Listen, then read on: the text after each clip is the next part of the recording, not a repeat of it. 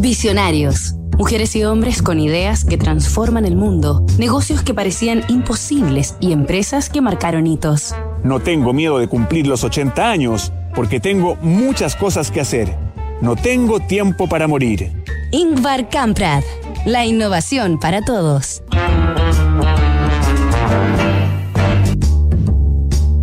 Esta semana en Visionarios hemos conocido la historia e innovaciones del sueco Ingvar Kamprad fundador de la compañía IKEA, líder en muebles, accesorios y decoración para el hogar. La internacionalización de esta marca comenzó cuando en 1963 se abrió la primera tienda fuera de Suecia, en Oslo, Noruega.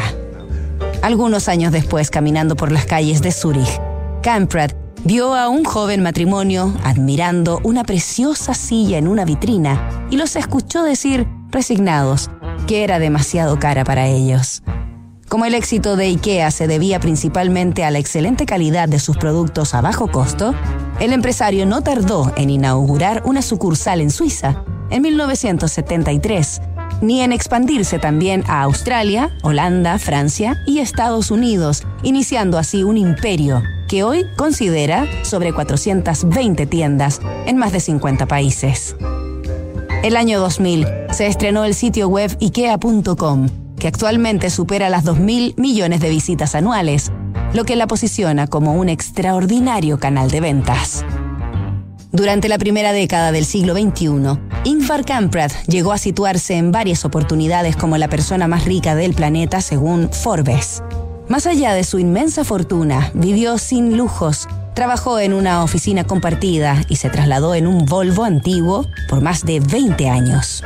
Aunque solían llamarle tacaño, Kamprad creó INCCA, una de las organizaciones benéficas más importantes del mundo, solo superada posteriormente por la fundación de Bill y Melinda Gates, una clara demostración de que no era un hombre avaro, sino simplemente austero.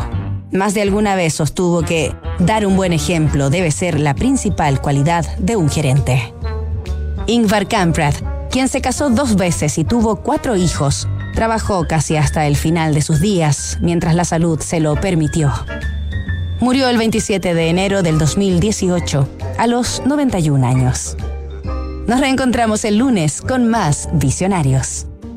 Construir confianza para hoy y mañana. PwC tiene la combinación única de capacidades multidisciplinarias que te ayudarán a generar valor para la sociedad en general, tus accionistas y tu entorno. Esto es The New Equation, nuevas soluciones para un mundo distinto.